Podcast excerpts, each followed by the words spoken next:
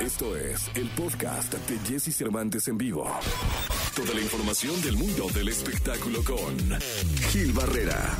Con Jesse Cervantes en vivo. Martes, martes 24 de agosto del año 2021. Saludo con cariño.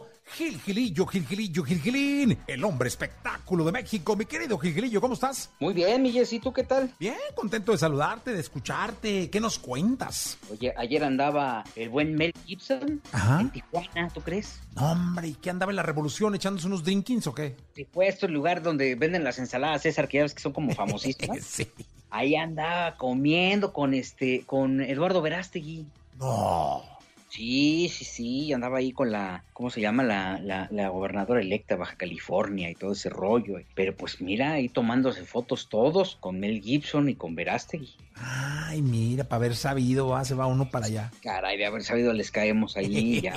Oye, pero lo hubieran llevado a la... Sí lo llevaron a la revolución. Ah, bueno, las ensaladas, ¿no? A las ensaladas, sí, sí, sí, a la, a la- estas son las- de las famosas ensaladas César, ahí estuvo el buen Mel Gibson. Y luego, luego nuestros amigos de Tijuana pues me hablaron para contarme el chisme completo, que ahí andaba tomándose fotos con todo el mundo y muy amable, eso sí, sin, sin cubrebocas ni nada, pero ahí andaba. Pero amable. Amable. Oye, falleció eh, Rosita Quintana, una actriz emblemática del cine nacional, de la época de, oro del cine nacional, pues una mujer que era cantante también, argentina de origen, pero que prácticamente toda su carrera la fincó en nuestro país. Eh, tenía ya eh, 92 años y bueno, pues este es- estuvo pasando por una etapa compleja de salud y desafortunadamente, pues ayer cerró el ciclo de su vida, pasando a este otro plano, como le dicen. Hubo una consternación muy particular, sobre todo las asociaciones, asociaciones de actores estuvieron hablando, comunicando esta información que se confirmó en el transcurso de la mañana. Y bueno, pues desde acá le mandamos un abrazo muy fuerte pues a toda la gente que estaba cercana a esta actriz, eh, insisto, de esta generación de personajes de la época de- del oro del cine nacional que cada vez se está extinguiendo más, mi querido Jesse, ya son muy pocos los sobrevivientes y bueno, desde acá les mandamos un abrazo muy fuerte. Sí, un abrazo para su familia, para sus amigos, eh, una actriz importante. Sí, sí, sí, por supuesto. Un abrazo muy fuerte.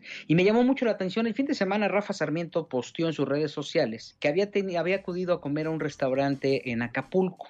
El Shu. el Shu, justamente, y ahí pues dio a conocer que eh, desafortunadamente eh, no había, eh, él, él- él por unas condiciones de, de- salud de, de su hijo tiene que hacerse acompañar de, de un perro y esta situación pues este, generó alguna incomodidad a la gente que atiende en este restaurante y le impidió el acceso. Afortunadamente, digo afortunadamente porque para eso sirven las redes sociales, Rafa posteó esta situación y más allá de hacer un, un, eh, señalamiento eh, eh, de, de- de discriminación, él lo que hizo es con la, la finalidad de orientar casos como el que está, como el que atraviesa Rafa, y afortunadamente esta, esta situación, esta, esta condición en la que se presentaron las, eh, las- eh, este, este tema particularmente, ayudó a que la cadena de, de este, o, o digamos que la matriz de este restaurante, que es el grupo Suntory, pues se replanteara su postura en cuanto a la admisión eh, de ciertas mascotas